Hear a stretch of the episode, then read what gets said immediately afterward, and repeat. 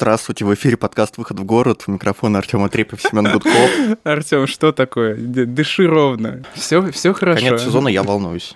Все хорошо. На улице такая погода прекрасная, на самом деле. Вот сейчас мы э, с нашими костями про которых мы расскажем чуточку позже, э, обсуждали, значит, э, как изменилась резко погода в Москве. Я вот люблю такую зиму, когда холодно, снег. Как у тебя? Как, как ты чувствуешь? Чувствуешь приход зимы? Я ее чувствую уже довольно давно и как бы не очень этому рад. Почему? Как же новогодние автобусы украшенные, электробусы, простите. Которые стоят в пробке в девятибальной. Друзья, мы как бы мы дожили до последнего вторника 2021 года. Ну, я надеюсь, доживем, немножко осталось. А, вот. Последний выпуск нашего второго сезона, 21 Всего у нас вышло, год. Сколько? 44 выпуска. Ого. Представьте себе. Когда мы с тобой начинали, думали мы об этом, Артем? вот какая-то тема, у нас все эти 44 выпуска так или иначе в каждом выпуске поднимается. Вот так или иначе мы к ней возвращаемся, и мне кажется, было классно завершить этой темой год, снова проговорить, возможно, то, что мы проговорили раньше, и добавить какие-то новые факты, потому что тема действительно важная. Мы поговорим сегодня вообще о соседских сообществах. Тут, кстати, дискуссионный вопрос, важно или нет, мне кажется, мы это тоже можем обсудить. Ну да, и сегодня мы поговорим поговорим опять с двумя представителями двух блоков, как мне кажется, э, у которых могут быть как разные, так и какие-то схожие взгляды на эту проблему. Первый наш э, спикер — это Юлия Молчанова, директор клиентского сервиса э, Ленстрой Трест. Здравствуйте, Юлия. Здравствуйте. И Ольга Ракаль, архитектор, урбанист, партнер бюро «Утро» и куратор проектов соучастия «Место» и «Районаля». Привет. Ну что, Артем, понеслась? Первый вопрос, э, наверное, такой. Почему мы вообще вот каждый раз возвращаемся к соседским сообществам, вообще к комьюнити, как к чему-то особому? Почему вот соседские сообщества выделяются как особая группа? Почему мы не можем просто сказать, ну, горожане, не знаю, и, или, и, и так далее? Почему соседи и вообще соседство – это какое-то такое уникальное, не уникальное явление, своеобразное? Про то, что на самом деле, мне кажется, что не надо прям выделять соседские сообщества, просто сообщества в городе много, город велик, э, могуч и такая большая сила, и у вас могут быть совершенно разные сообщества, и вы можете состоять в самых разных сообществах, не знаю, сообщество подростков, любящих группы Нирвана. Это я. Да, я, не подросток. Я в 95-м, окей. А, или, не знаю, молодой родитель. И Это не я будешь. Вот. И сосед, потому что, ну, это наш э, способ как-то бытования, и потому что мало из нас, кто живет, в клубном доме, а если вы живете в клубном доме, так, пожалуй, у вас еще больше такое вот очень узкое и очень элитарное комьюнити, вы себя совсем и ваш, с вашими соседями чувствуете особенными. Но даже я, житель Северного Бутова, 17-этажного дома П-44Т, благодаря коопера... Э, кооперативу Бутова 4 чувствую чувство солидарности и с 15, 16 и 12 этажом, хотя бы потому, что последние 10 лет каждый день встречаю этих людей в лифте, и у меня все равно с ними так или иначе, то есть мы помним друг друга и открываем, придерживаем друг другу дверь, мы все равно стараемся как-то вот угу. это бытование наше поддержать. Юля, скажите, а почему, почему в девелопменте выделяется вот как особая группа? Особенно в последнее время я много слышу про то, что девелоперы стараются позиционировать себя как такие, я даже не знаю, как какие-то связующие звенья, да, между людьми, вот, и как бы такой актор выстраивания вот этих соседских сообществ. Почему девелоперам это интересно в последнее время? Почему вот такой тренд? Ну вот я как раз хотела сказать, что, по моему мнению, соседские сообщества, если они оформлены вот именно как соседские сообщества, это на самом деле очень важная группа людей. И я бы даже ее выделила выделила, мы как раз как девелоперы стремимся уйти от понимания соседского сообщества как людей, вот как Ольга сказала, которые живут там на 15, 16, 17 этаже, и мы там встречаемся периодически в лифте друг другу дверь помогаем открывать. А соседские сообщества в, в доме, если люди именно общаются и идентифицируют себя как часть этого сообщества, это на самом деле очень э, большой плюс для дома и для вообще существования в него в мире и коммуникации да, с окружающим миром. Как девелоперы к этому пришли? Мы строили человейники, ну не мы, я имею в виду, когда говорю мы, что в принципе эту отрасль представляем, мы строили человейники, и никто об этом не думал. И когда нам это дело надоело и захотелось создавать какой-то интересный продукт, продукт создавать интересный стали. Но люди в них приехали точно такие же, как жили в человейниках, которые не привыкли общаться друг с другом, которые не привыкли друг с другом коммуницировать. То, что задумал у себя в голове великий архитектор из Европы, урбанист, оно не будет все работать, если люди это не будут поддерживать в своих домах. И именно поэтому девелопер к этому и пришел, что если ты создаешь что-то, тем более, когда ты строишь там не э, точечный дом, а когда ты строишь квартал, застройка у тебя комплексная, и тебе нужно, чтобы очереди вот эти, которые первая, вторая, третья, они между собой коммуницировали, чтобы жизнь была в квартале правильная, чтобы коммерция туда заходила правильная, чтобы людям там было комфортно, чтобы они хотели там жить, и без соседского сообщества это сделать невозможно просто. Люди должны между собой общаться. И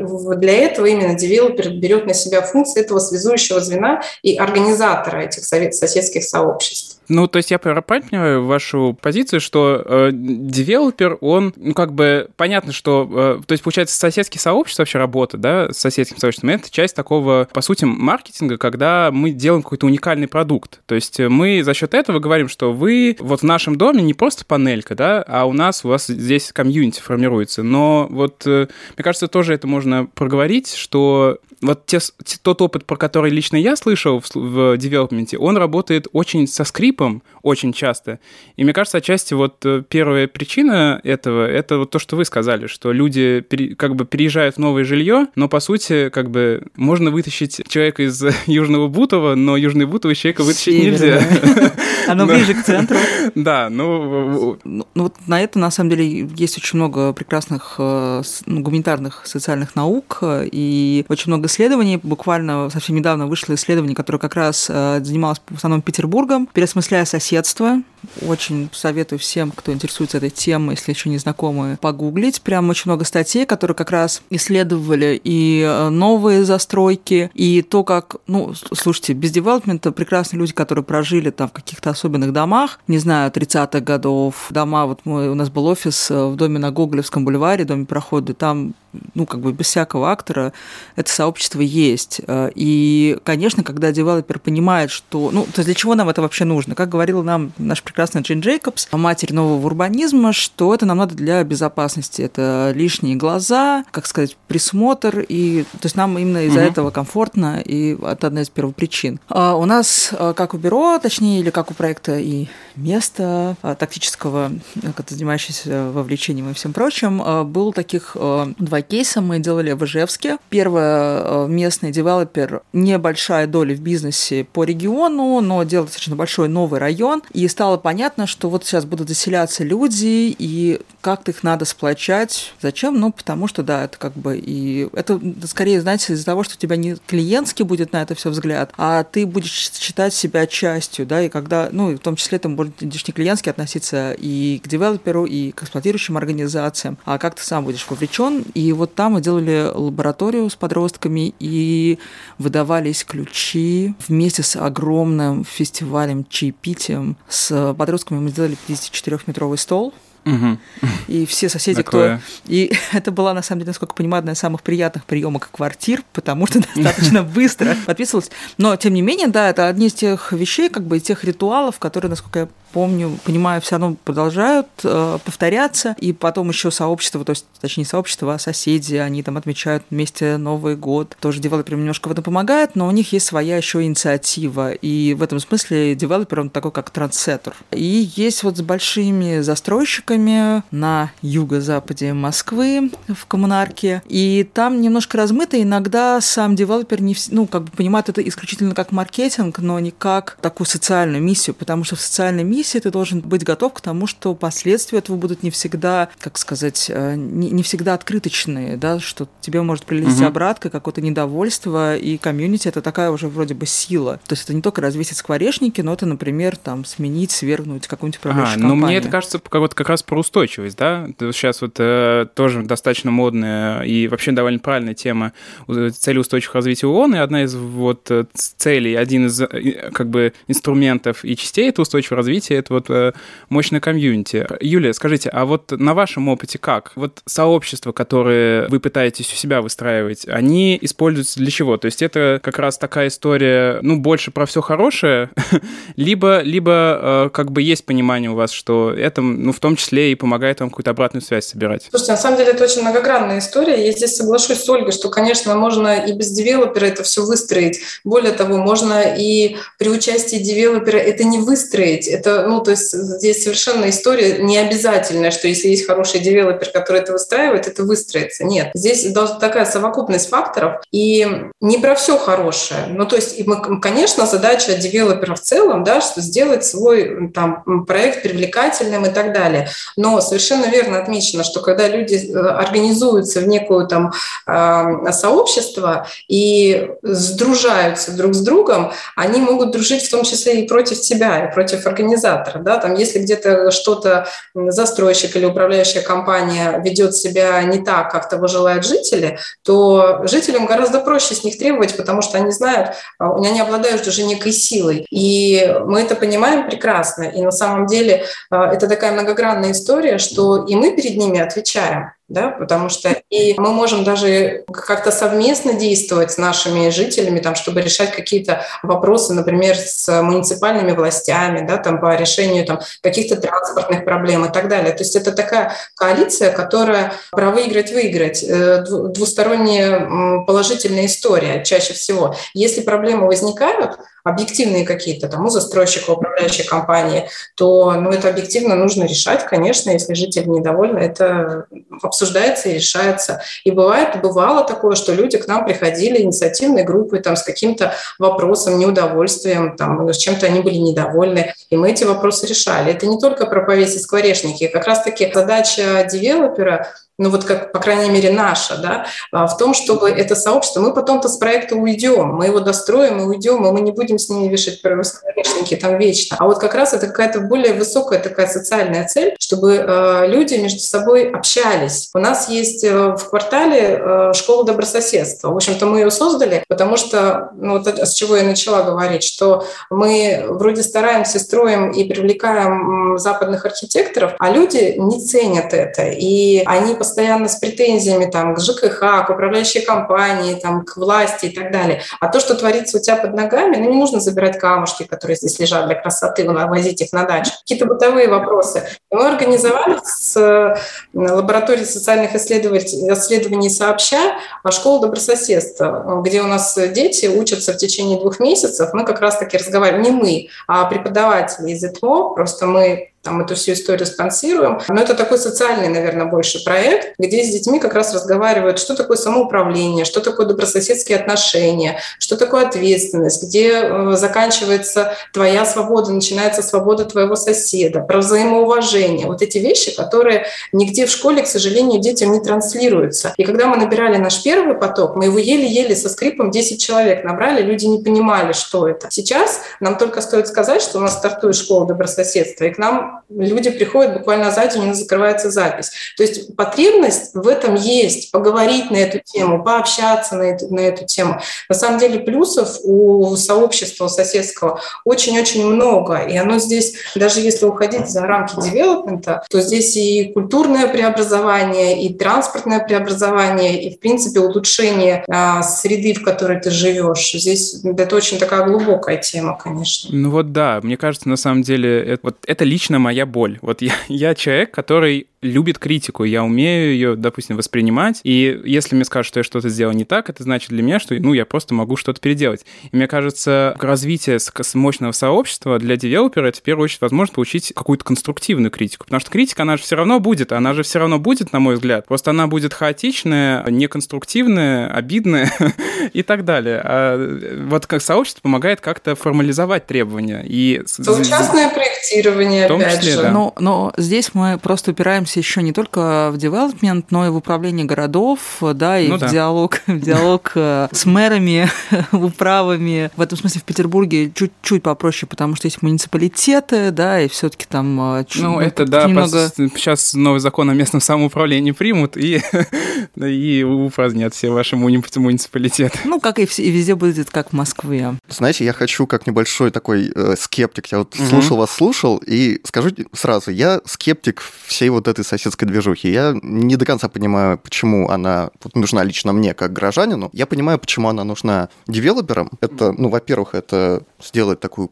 красивую картинку, как на рендере, но в реальной жизни. И тут появляются вот эти всякие соседские движухи со столами, с Новым годом и так далее. Но, во-вторых, получается, что у нас соседские сообщества, они немножко ликвидируют провал государства в части местного самоуправления и в части развития гражданского общества. Я, как э, дипломированный человек, закончивший э, великолепный шанинский курс э, лидеры местных сообществ, о чем не могу сказать всем, не, не упомянуть об этом великолепном курсе всем слушателям этого угу. подкаста, э, за записывайтесь, и э, то, какой, э, там, это был уже, по-моему, недавно состоялся третий набор, финал третьего набора, сколько человек туда приходит, а это как раз вот те самые муниципальные депутаты, лидеры местных, там, активисты своих подъездов, э, организаторы НКО. То есть это большая тема, и на самом деле добрососедство, оно не исключает, это, это наоборот, одна из первых ступенек а быть осознанным гражданином и понимать вообще, как, что, какие процессы в городе взаимосвязаны. Я, я, как бы я не говорю обратно, я просто имею в виду, что в России ну, как бы в других странах мое такое, мое ощущение, что это все-таки гражданские институты насаждаются в школах, где-то, ну, во, во время там взросления человека, а в России получается, что местное сообщество и вот институт добрососедства берет на себя эту функцию. Ой, у нас его, слушай, это вот э, кейс прекрасный из Петербурга и еще несколько там из Москвы, еще каких-то городов, их настолько немного, и мы, и для нас это кейсы все новости, просто потому что как раз это не стало собой самой, э, само собой разумеющейся вещью вообще. И и как раз это первая, первая ступень, чтобы ну, чуть-чуть понять, как что с чем взаимосвязано и как работает, да, и кому тебе можно предъявлять и как ты с этим связан.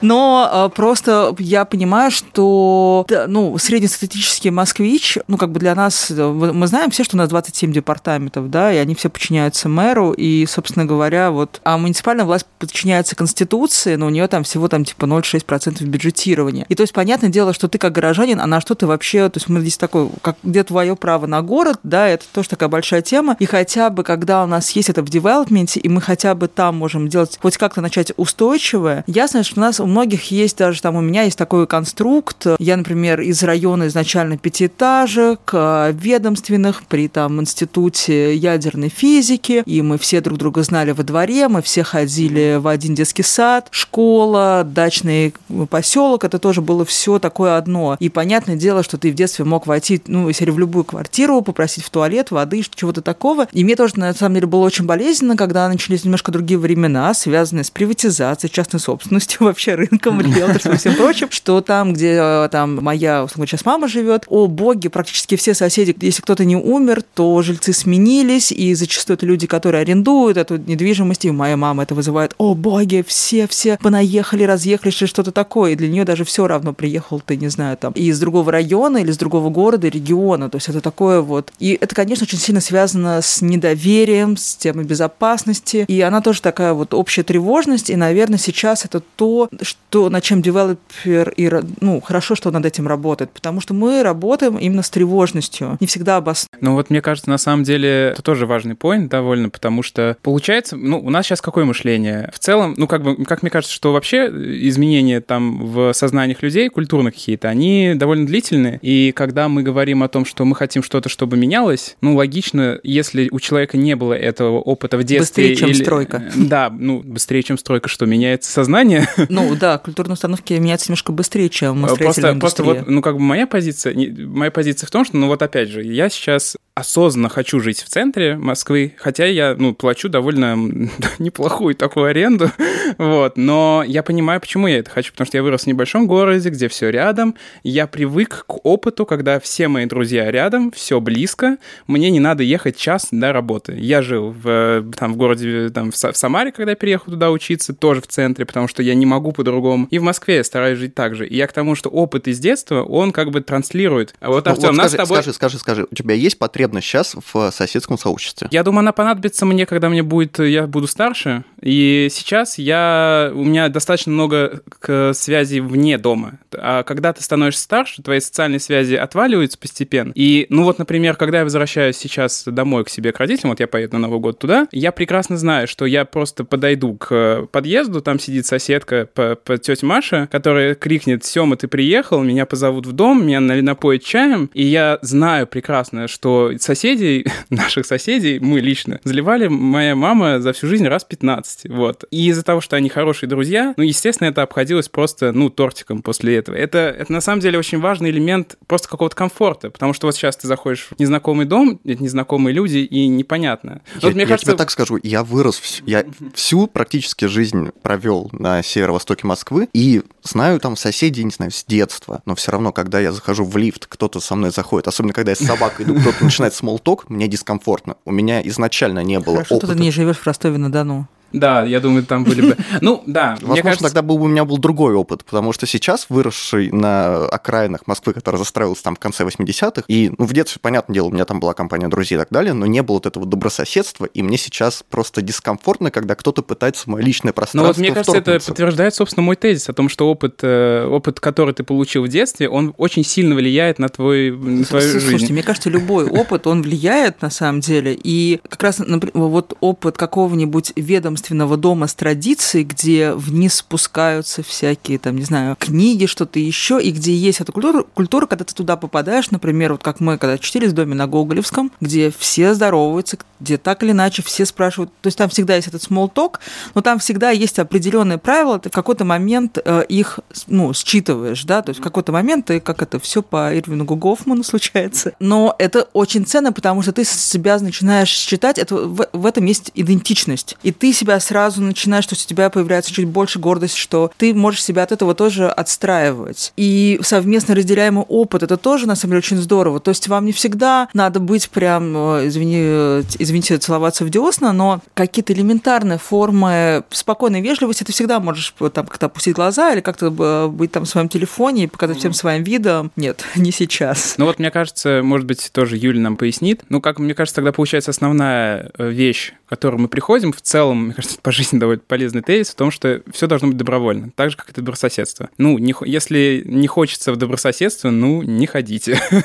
вот. Конечно, тут э, насильно мил, мил не будешь, и дружба и любовь должны быть взаимны. Здесь вопрос не о том добрососедстве, когда мы там против своей воли э, в воскресенье обязательно все вместе собираемся субботник, на лавочке. На субботник, там, да. да или демонстрацию первомайскую. Да, а здесь просто ну, о том, что я знаю, кто живет со мной по соседству, и здесь вопрос элементарной безопасности и э, комфорта, и отсутствие так называемой анонимной безответственности. Да? Мы этот термин я услышала у голландского архитектора Рюс Гютема, когда мы к нему приезжали, мы начинали проектировать вот один из наших первых вот кварталов, когда мы стали к этому приходить вообще, к этому добрососедству. Европа все эти на все эти грабли наступило немножко раньше. И они нам рассказывали про то, что в пригороде Амстердама целыми кварталами сносились и перестраивались огромные вот эти вот человейники, где люди туда приезжали благополучные, все у них было хорошо. Но сама среда на них действовала таким образом, что почему-то там э, становилась э, неблагоприятная социальная вот именно вот эта вот э, вся обстановка. Там очень много появлялось криминальных элементов. И когда мы просто хотя бы в лицо идентифицируем людей, с которыми мы живем,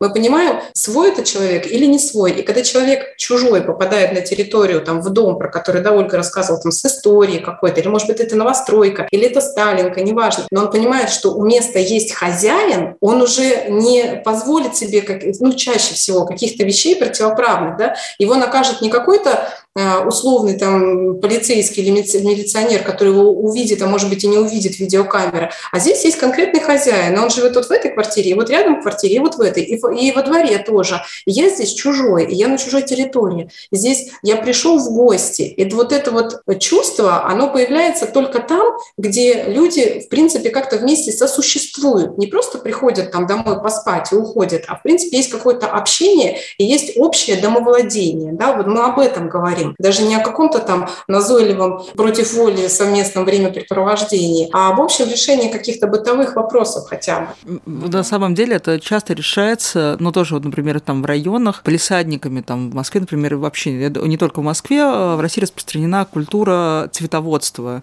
Особенно в старых вот пятиэтажных кварталах это безумно Новых безумно. тоже. То есть угу. это люди, на самом деле, вот эти все новые районы, это люди, дорвавшиеся до своей собственности, да, ведь это там молодые семьи, которые наконец-то взяли ипотеку, решили сделали очень серьезный шаг. И если там а, у нас там, то, там общественные огороды, это такая вещь, что у всех есть там либо травмированные дачи, как правило, дачи родителей, бабушек, ну дедушек, всего прочего, то именно история цветоводства или, например, я очень часто с дачи отвозила и во дворе передавала моим прекрасным соседкам, которые там сажали всякие смородины, крыжовники, и это просто такая вот тоже часть там объединяющей комьюнити, очень, как сказать, необязательная, то есть ни к чему меня не обязывающая, но тем не менее располагающая угу меня и мое появление для моих соседей приятно. Ну вот мне кажется, кстати, тоже э, новый, по крайней мере, для меня такой, ну не инсайт, а какая-то мысль, которая сейчас вот по ходу дискуссии пришла, что получается, наверное, классно, и ты действительно не очень нуждаешься в добрососедстве и сообществе, когда ты человек молодой, когда у тебя действительно много контактов э, активных. Ну, когда ты, у тебя есть активная работа, у тебя каждый день новые какие-то связи и так далее, но вот понятно, что чем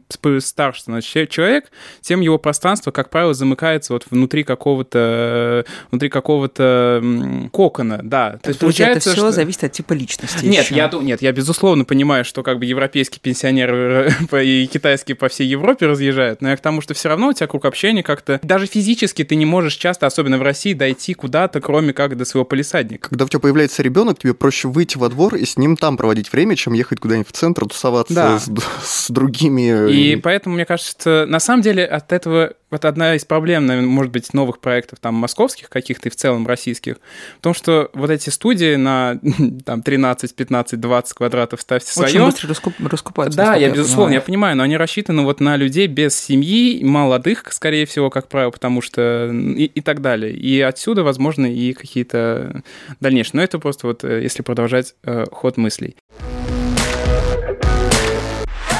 Хорошо, ну вот мы поговорили, почему это важно, а тогда какие инструменты есть? Вот э, какие опыт, э, какой опыт, Юлия, есть у вас, Ольга? Как, как можно работать с этим? Как вообще выстраивать это? Ну, самое главное – это общаться, да, как девелопер. У нас, конечно, там сейчас э, очень важное, мы считаем, развитие это соседских центров, где, в принципе, есть площадка, где люди могут прийти и поговорить. А, удивительно для нас стало то, что у нас может быть, мы пока что-то делаем не так, или мы не, не поняли причин, не очень пошел коворкинг. Но зато у нас прекрасно пошли лектории. А, когда человек приходит, рассказывает о своей профессии. У нас там уже выступал авиадиспетчер, у нас сейчас будет выступать золотодобытчик. И мы даже не рекламируем эту историю, а люди видят это в соцсетях, в своих соседских чатах, говорят, ой, как здорово, а я приду, расскажу там рецепты правильного питания там, на новогодние каникулы, а я расскажу, приду про, про медиацию.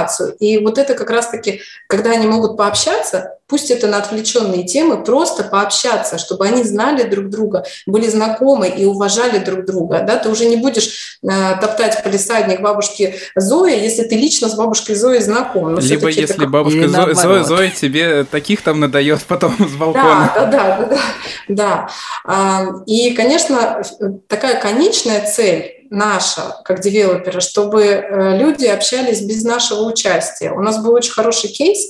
Один из наших Э, жителей, очень активный, он нам э, в один прекрасный день прислал прям целую, э, ну прям такой талмуд со своими пожеланиями, там, что он хотел сделать, как организовать. Часть мы учли, там что-то совсем фантастическое нам пока не под силу, но то, что какая у него идея там была заложена, и то, что он реализовал сам, в принципе, без нашей помощи, это был крауд краудфандинг а, с соседями, даже за пределами нашего квартала, в принципе, района, на посадку сосен вокруг э, детского сада, который мы свеже построили. Здесь дело даже не в соснах. Мы, может быть, если бы они нас попросили, и сами бы эти сосны посадили. Но дело в том, что человек предложил, его поддержали, и он за два дня собрал необходимую сумму, и они вышли сами с лопатами, управляющая компания им дала лопаты, там кому не хватило, и они это посадили. Первый этот опыт был, через год они то же самое проделали у себя во дворе, добавили там тоже зеленых насаждений. И вот это, когда люди становятся способны к самоорганизации для того, чтобы улучшать свою среду, в которой они живут, вот это прям вот внутри все ликует, честно говоря. Как этого добиваться? И не всегда получается добиться. Есть у нас кварталы, где очень сложно людей расшевелить. Непонятно почему. Наверное, у них другой опыт в детстве был или что-то. А где-то бывает, что люди, люди да, подхватывают. Очень часто, конечно, а, многое зависит, если есть один какой-то харизматичный лидер, конструктивный. Это очень большое дело. И если вот такого человека поддерживать, и ему там помогать там в чем-то, да, в принципе, говорить, что ты не один, там даже если на тебя никто не реагирует, там как-то хотя бы информационную поддержку оказывать, это ну, ну, дает свои плоды. Получается, вот у нас, кстати, мне кажется, в русской культуре как раз есть вот такое, что больше всех надо. И обычно такие инициативные люди, они воспринимаются, ну вот как ой, от, ой, отстаньте от меня, не лезьте ко мне. Вот. Да, но если человек, но если человек, в принципе, предлагает дело, его важно поддержать. Если ты его поддерживаешь, социальное одобрение он получает. У нас есть премия «Живчик квартала», мы, мы награждаем каждый год самых таких вот активных людей. К ним отношение меняется. Это так же, как в школе, да? Если на тебя никто не обращает внимания, в том числе учителя и одноклассники, и все тебя травят, то ты такой особенный. А если хотя бы кто-то из учителей тебя поддержал, и в твоей, твоей уникальности, глядишь, и второй второй, третий, пятый, оказывается, и можно и горы своротить с таким подходом. Это на самом деле вот люди такие драйверы, они очень, очень нужны. Ну и плюс площадка, где можно общаться, где можно собраться и поговорить. Условия для общения. У нас мы действуем методами тактического урбанизма. Быстро, легко и дешево. И желательно еще с несовершеннолетними. Девочками.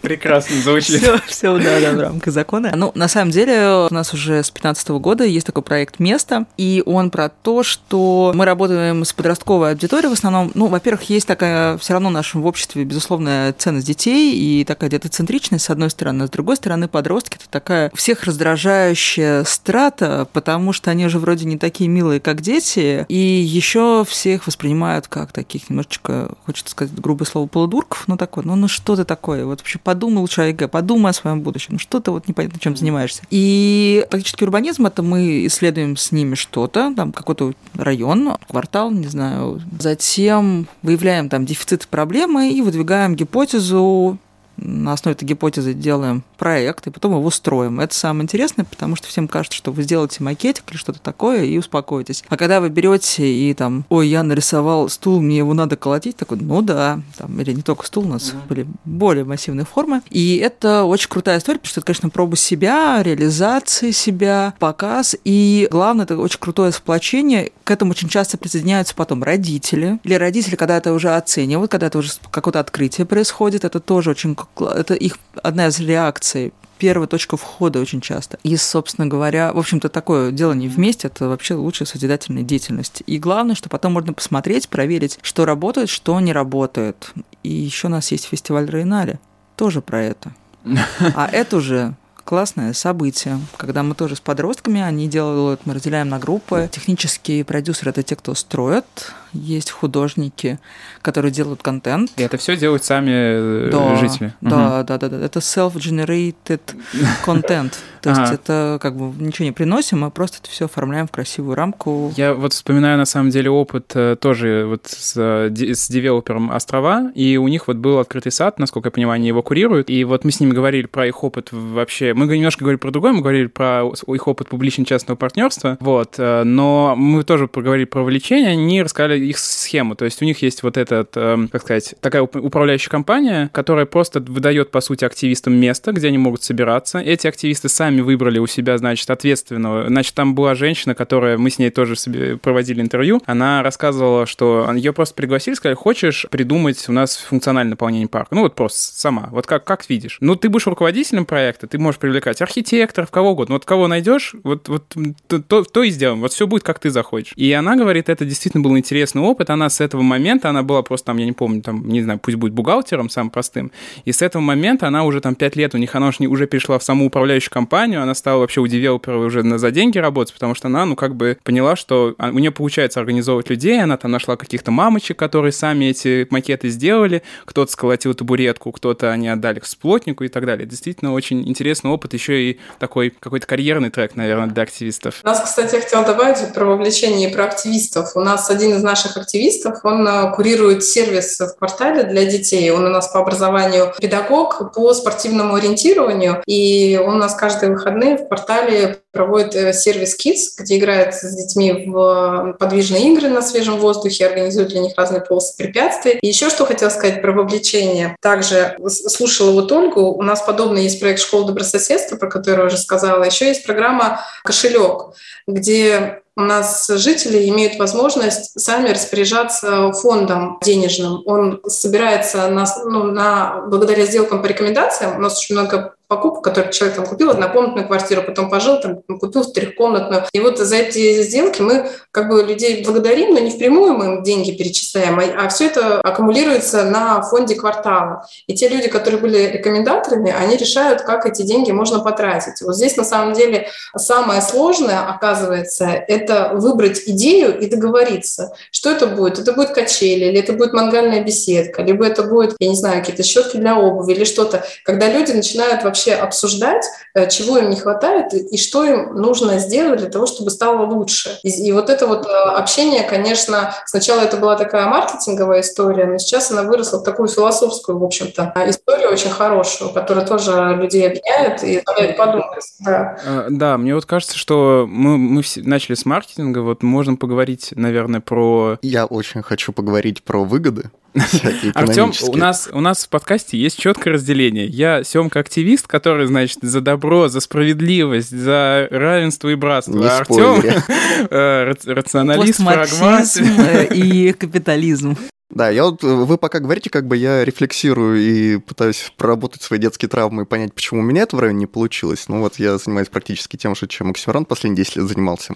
Ну да ладно. Понятно, социальные выгоды, плюс-минус. Мне примерно понятно, что можно достичь э, инструментами добрососедства в плане преобразования пространства. Сосенки высадить – это прикольно. А вот экономические эффекты. Юля упомянула, что как-то это влияет на приход коммерции. Какие вот в плане экономики, в плане потребительского рынка, в плане разнообразия услуг в районе, это вообще это как-то влияет создание сообщества соседского или это ну, не совсем? Мы стали это делать не потому, что нам нужно... То есть мы это стали делать интуитивно. Мы это, э, когда э, перешли от человейников к таким продуманным проектам, начали разговаривать с людьми, начали спрашивать, э, что вам нужно, э, с целью создать интересный продукт. А потом уже это все обрастало какими-то новыми деталями, красками, и сейчас это уже имеет такую достаточно сложно повторимую да, в девелоперском бизнесе добрососедскую инфраструктуру целую у нас в порталах. Что касается выгоды, ну, первое, социальную выгоду никто не отменял. Мы, хотя и коммерческая организация, но тоже люди, и тоже нам хочется, чтобы мир становился лучше и краше,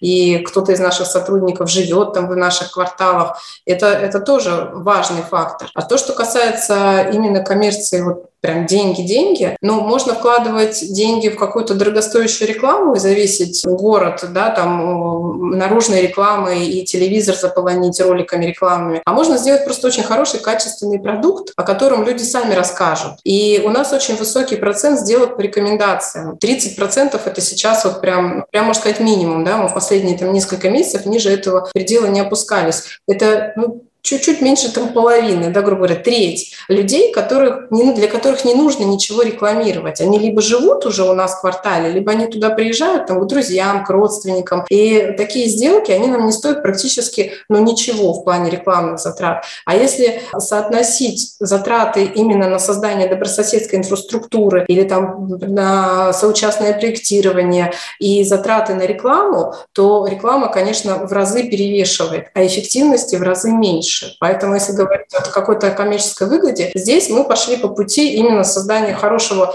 продукта, и просто приятного места, где хорошо жить. А если не секрет, можете как бы не отвечать, если секрет коммерческий, на сколько процентов э, цена квадратного метра вот в таких проектах выше, чем в среднем по рынку? То влияет ли это на... Непосредственно на цену на, квадратного на, метра? Да, на цену квадратного метра и вообще на эффективность продаж. Ну, я думаю, что впрямую, наверное, не влияет такое, что вот у вас есть соседский центр, и у вас сажают сосны, поэтому это стоит дороже. Ну, мы же живем в рыночной экономике, да, сколько люди готовы за это платить. И мы продаем чуть дороже, чем продают конкуренты в той же локации, потому что мы не только за счет там добрососедства, а потому что мы создаем ну, хороший продукт. Мы спрашиваем люди, людей, что им нужно, стараемся предугадать их желания, стараемся максимально сделать комфортное проживание там. И, конечно, люди готовы за это платить. И те, кто к нам приходят, они как раз ожидают именно вот того добрососедства, того уровня комфорта, которого не могут дать конкуренты. Поэтому они готовы за это доплачивать премию. В процентном соотношении я вам сейчас, наверное, не скажу, чтобы просто не наврать. Но, конечно, это, но это и обосновано, вот еще раз говорю, не тем, что у нас там какие-то плюшки есть, а это совокупность факторов, потому что более целостный получается продукт, более цел... ну, то есть в таком месте приятнее жить, чем в соседнем квартале, где нет ничего, где люди приезжают, толкаются на парковке, уезжают, и все, на этом заканчивается такое спальное место. У меня вот вопрос, а экономический эффект для кого? А, это хороший Это вопрос. хороший вопрос. А, Ну, я думаю, в первую очередь для девелопера мы интересуемся, потому что вопрос всегда, всегда вот с э, вот этой ECG, да, модной сейчас, и в целом вообще социальной сферой, вот ты приходишь к любому человеку, рассказываешь, вот я думаю, что вы сталкивались с этим постоянно. Ольга, когда вы приходите и рассказываете, как классно, люди будут дружить, общаться, будут общаться, связи завязывать, семьи, и вам говорят, очень здорово, где деньги? Да, я еще хотела сказать про то, что мы продаем дороже, но мы вкладываем больше. Поэтому здесь, наверное, правильнее было бы э, сравнивать прибыли какие-то, да, но это, наверное, вообще нам сложно доступная информация, поэтому здесь э, сложно сказать, зарабатываем ли мы на этом. Мы просто делаем интересным свой продукт. Ольга. Собственно говоря, э, это как раз история про то, что когда мы работаем с девелоперами, да, по таким э, там, темам, как соучастие или ну, темы сообществ, э, то очень большой вопрос, а что является KPI? И для нас, как там для стороны образования или исследования, или ну, вот как бы до такого, ну, не активизм, да, потому что мы тоже получаем за это деньги, но как мы об этом очень часто говорим, что, друзья, мы такими форматами можем построить гипотезу, предположить, это может быть началом, там, старт чего-то. И это очень сложно продается, потому что все хотят себе сразу как бы вырисовывать как вот как раз там Фин-модель засунуть. э, Фин-модель да. или что-то там, или фотографии счастливые, но у вас могут быть несчастливые фотографии, это тоже результат, тогда вы это поймете, но не всегда к этому кто-то готов. Э, Или действительно нет такого там нормального образа, в том числе маркетингового, зачем это надо. То есть вроде бы классно, слово такое отличное, и вроде такое сейчас везде про это все говорят, Мгм. но что это такое, и что для нас это действительно история, про которую надо еще учиться, потому что мы все немножко травмированы, и как это отсутствием э, в советском пространстве Получается, сейчас- собственности. Получается, сейчас это такой довольно рисковый актив. Я думаю, на самом деле, что пока рынок, Долгосрочный очень. рынок э, не сформирован, я думаю, что он уже начал формироваться. И вот мне кажется, сейчас самое время, чтобы на это... Вот это мое... Вот, это сейчас будет ощущение из серии. я так вижу. Но вот мне кажется, что из-за того, что рынок уже сейчас не нулевой, уже это предложение есть, все более или менее как-то может Ну, работать, такой must. Знаешь, как раньше Да. благоустройство, наверное, было, Да. то есть сейчас ты уже не можешь как бы отдать Конечно. и ЖК без нормального благоустройства, где было бы все классно. А Вот как раз вот московский э, замечательный район Коммунарка, там видно, как ну, застраивался он последние 15 лет, и ты там можешь э, рассмотреть, принципе, все, все этапы, да, как Мгм. вообще формировался девелопмент. И в том числе, как он дошел до соучастия в какой-то момент. И вот это про то, что сейчас это становится само собой разумеющееся, но все равно это не должно быть формальным. Вот. Да, конечно. Но э, вот на самом деле просто про убеждение, вообще про некоторую предвзятость, наверное, к пониманию вообще комьюнити и соседских сообществ. Тоже у нас на работе был такой опыт, значит, взаимодействия с очень крупным девелопером над очень крупным проектом. И девелопер, значит, захотел, говорит, мы хотим с, с- комьюнити. Комьюнити-центр хотим сделать. Э, В итоге на район там в 40-50 тысяч человек один зал на 200 квадратных метров. Ну, мы как бы им говорим, ребят, смотрите, история это такая не работает, нам вам нужна как минимум какая-то сеть разветвленная, предложили несколько вариантов. Вообще, на самом деле, мы после такого небольшого ресерча мы выяснили, что есть очень множество разных форматов, от какого-то лектория до вообще просто инфраструктурного центра мы это назвали, когда у вас просто люди постираться могут.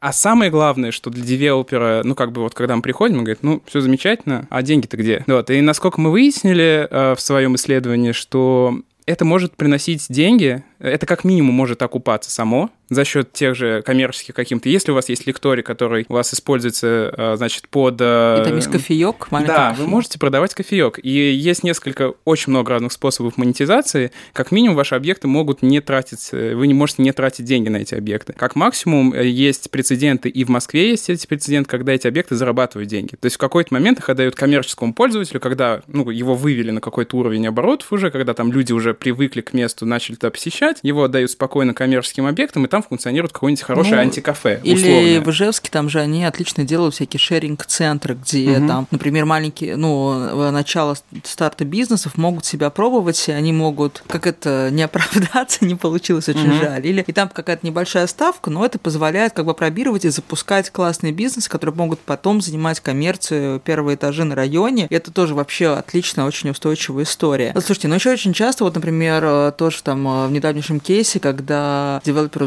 сдаешь работу, говорит, о, а вот было бы очень классно, если бы вы в проекте предусмотрели комьюнити, там, э, вот, огород. И очень сложно объяснить, что не так нужен. не работает. Ну, не то, что не, ну, ну, как бы ты не можешь в проекте заложить активность. Ну, как бы ты можешь, тут, конечно, есть такое понятие affordance, да, ты можешь заложить возможность какую-то, но надо понимать, что оно может не сработать, это должно выглядеть все равно нормально. Ну, то есть э, спроектировать и засунуть в финмодель, значит, соседское сообщество Hard. нельзя. Сложно, да. При Вы этом... можете построить здание даже этого комьюнити-центра, но без той же грамотной команды, например, как в открытом саду, потому что там, на самом да. деле, это заслуга очень большая команда, которая и изначально... большого это... терпения. Да. То есть надо понимать, что сообщество там строится примерно от трех до пяти лет. То есть, типа, приготовьтесь ждать... Но учитывая цикл строительного проекта, вы можете начать строить сообщество еще на этапе продаж. У нас так и было с нашим первым объектом, вот, который у нас этому, на котором мы учились, да, этому всему. Так и было, что мы начали новый для себя продукт строить и начали с людьми говорить. И когда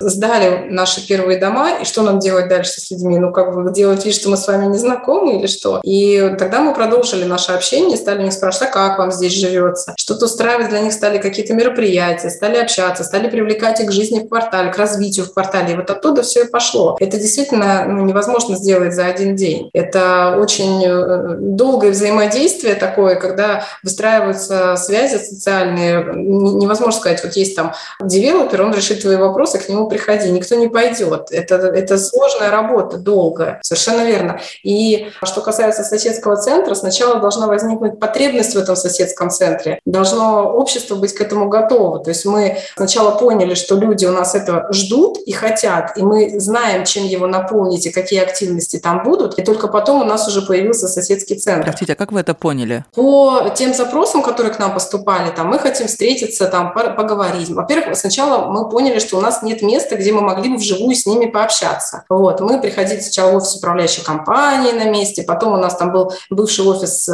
продаж на объекте, мы там встречались. Потом у нас стали запросы, стали приходить э, люди, говорить, я преподаю танцы, можно я в вашем бывшем офисе продаж с детками поработаю. И вот какие-то такие частные истории. И мы поняли, что у нас уже их такое количество большое, что нам нужно, конечно, отдельное помещение и э, с нормальным функционалом. Вот так вот мы к этому и пришли. И мы понимаем, что, например, э, в каком-то там другом объекте, даже если мы сейчас откроем этот соседский центр, он у нас будет пустой. Но то есть там сейчас еще не выстроено таким образом взаимодействие между людьми, это просто не пойдет. Это должно ну, проявляться как-то, запрос на него должны люди формулировать, они должны запрашивать это у нас, тогда да. А когда можно, конечно, открыть здание и искусственно рекламировать, и всех туда зазывать, и, возможно, это тоже путь. Э, когда-нибудь, может быть, кто-нибудь и придет, но гораздо быстрее, когда люди уже ждут и понимают, чего они хотят. То есть мы работаем, э, но на самом деле тоже, мне кажется, хороший тезис в том, что просто создавать с нуля, просто чтобы было, наверное, странно, и идти стоит от запроса, есть ли этот запрос или нету, а дальше уже делать это гиб, гибким каким-то. У нас был негативный опыт, я вот думала рассказывать о нем или нет, когда мы строили один из наших э, тоже там несколько лет назад первых очередей. Ну, давайте и... так, вы, вы можете рассказать, если вы передумаете, мы потом да. что-то... И мы, мы очень радостно воспринимали все идеи, которые нам э, предлагали наши зарубежные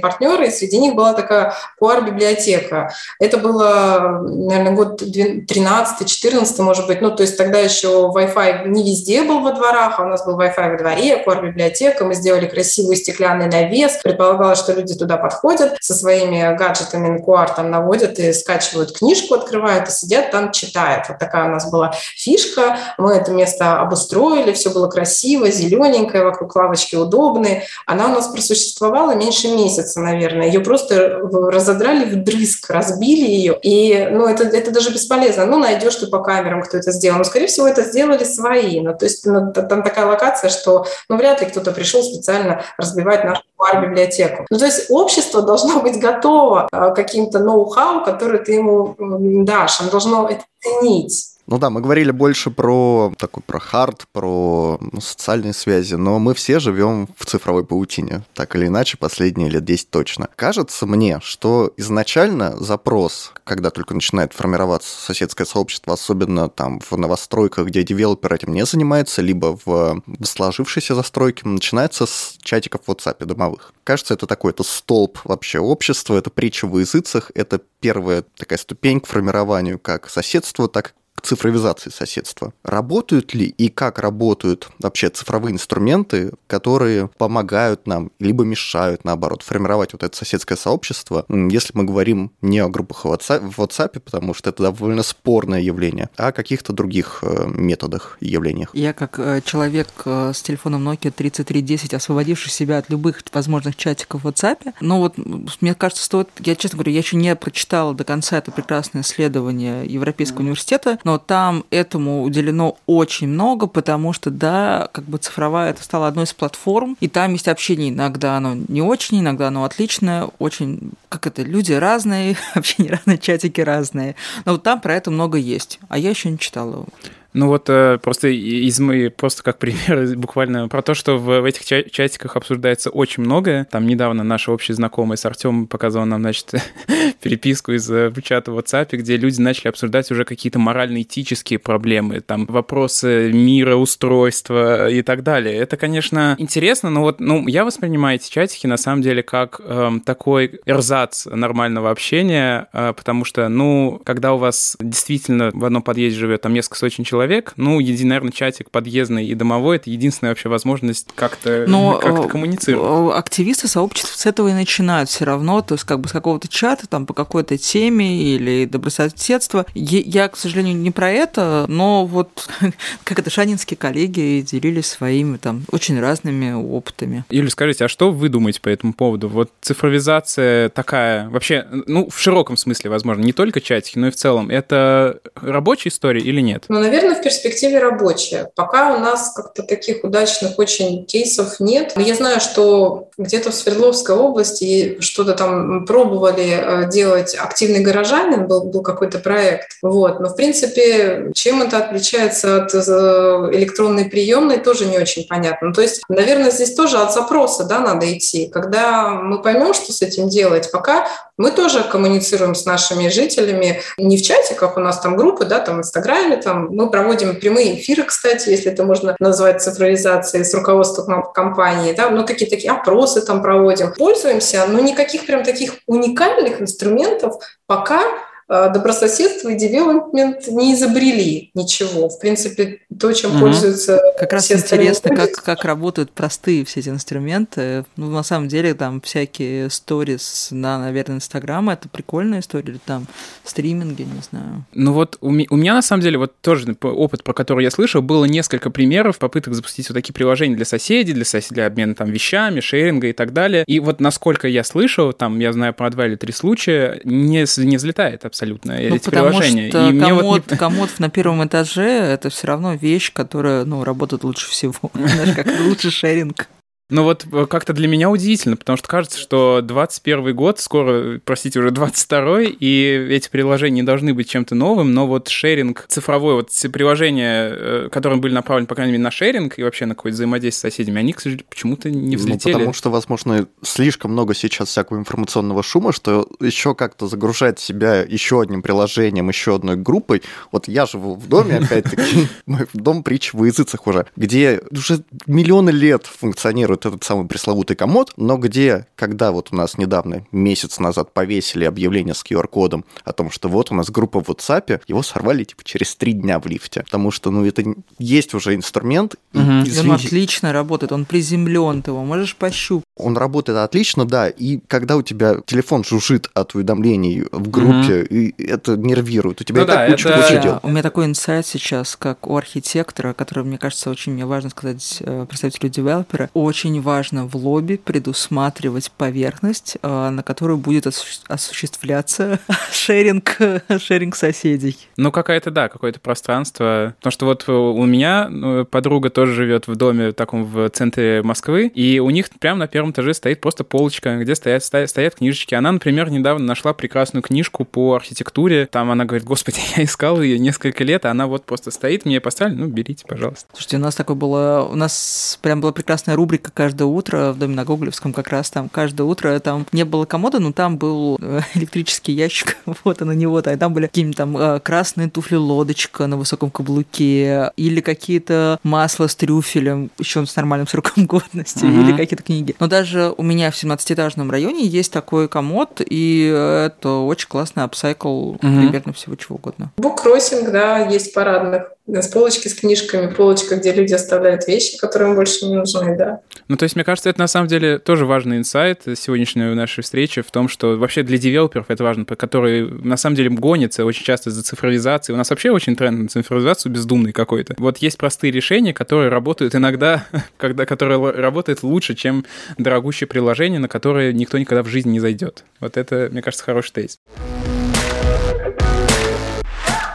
Все когда-то заканчивается, все хорошее когда-то заканчивается. Наш сезон, наш выпуск конечный этого сезона.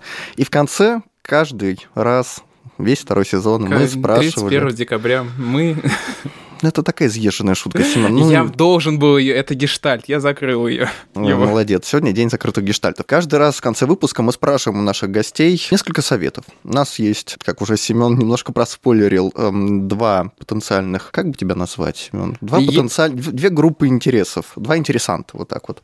Один из них Семка активист, вот он такой в, в разноцветной рубашечке, а другой из них э, мэр города Василий Иванович Пень, это я. Как органы власти могут поддержать добрососедство на своей территории и как активисты могут способствовать развитию этого добрососедства? Активистам э, выступать с сформулированными требованиями, которые реально и с предложениями, как их можно удовлетворить, чтобы общение было конструктивным. Мэрам, ну вообще администрации, да, находить возможность обсуждать эти вещи. Я не знаю, какая-то приемная, не электронная, хотя бы там, не знаю, раз в полгода какая-то встреча на 15 минут где-то. Это было бы прекрасно, с каким-то заявленным заранее заранее списком вопросов, потому что личное общение, оно многократно а, эффективнее всяких э, вот этих переписок, когда люди просто все, что видят, фотографируют там кучу снега, отправляют невывезенную, машину брошенную, невывезенную. Ну, то есть эта проблема системно-то она не решится. Ну, побегут и не вывезут там эту кучу снега. Лучше это как-то оформить э, более глобально, да, и обсудить, и найти какие-то пути решения. Может быть, такое взаимодействие приведет к каким-то более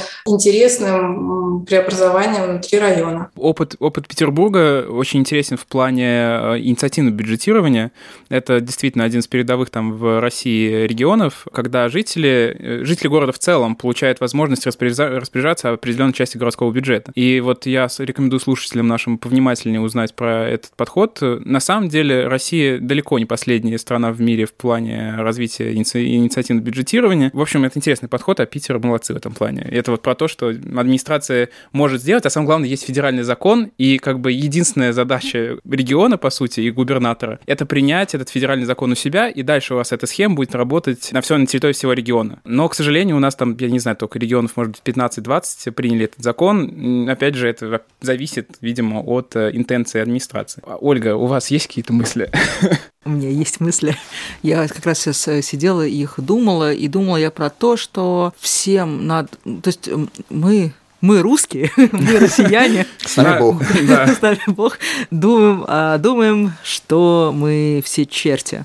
Вот, мы думаем о себе очень плохо. Э, нам кажется, что все, что мы сделаем, будет сломано, сожжено и вообще. И, с одной стороны, люди управляющие говорят, что мы вам не дадим, потому что вы все равно, все равно что не сломаете, то потеряете. В общем-то, есть вот этот огромный градус недоверия между горожанами, управлением. Не хочу говорить никто никому, слово никто, власть. Никто никому не верит. Всем кажется, да, что у всех там, да, пёси головы и вместо ног копыта. Мой опыт э, активистка вот это вот говорит, что это не так, что люди гораздо лучше, чем сами о себе думают. И мне кажется, очень важно распространить эту мысль, что люди, правда, лучше, чем о себе думают правда лучше разберутся. Да, ты можешь ошибиться, и это нормально, в этом нет ничего страшного. И активистам я бы посоветовала сохранять в своем сердце любовь и оптимизм, и что, ну, как бы случаи бывают разные, все очень бывает, складывается по-разному, но, как правило, всегда все хорошо, либо ты вызвался, ну, есть же, конечно, там, а может что-нибудь не для опыта, а для удовольствия, но все равно мне кажется, что вот эта вот э, тема активизма, она очень-очень, ну, много дает, как бы, не знаю, удовлетворения там в эмоциональном плане. Все равно много классного получишь опыта. А для управленцев понять, что вокруг не идиоты, не сволочи, и, э, ну, вот это вот, ну, ну научиться как-то вот этому диалогу. Что диалогу людям можно и, доверять, в общем. Да, исходить, исходить из какой-то презумпции любви и добра. Прекрасно. Я, я бы в Конституции закрепил эти слова, если было возможно. Вот. Ну что, Артем, блин, представляешь, все, это последний выпуск Давай этого поблагодарим сезона. сначала наших гостей. Конечно, конечно, надо поблагодарить. Ольга, Юля, спасибо большое. А, мне спасибо. кажется, мы Вам затронули спасибо. важную тему. Получилось, мне кажется, довольно интересно. Ну что, Артем, вернемся мы к нашим слушателям. Скоро, скоро. К нашим слушателям мы вернемся 31 декабря. Ну, это был сюрприз. Это на Новый год, Артем. Ладно, это на Новый год, но... Это вам на Новый год. У нас будут урбан итоги? У нас будут, ну, что-то типа того, да. Вернемся Дай скоро, бог. скоро. Дай бог. Вернемся. Все, ребят, пока. Э, любим, обнимаем. Это был Семен Гудков, Артем Отрепьев, подкаст «Выход в город». Всех с наступающим Новым годом, всех с прошедшим католическим Рождеством, э, всех с Ханука, не знаю. Ханука прошла давно. Ладно, хорошо. Э, Все, ребят, давайте, пока-пока. Пока. -пока. пока.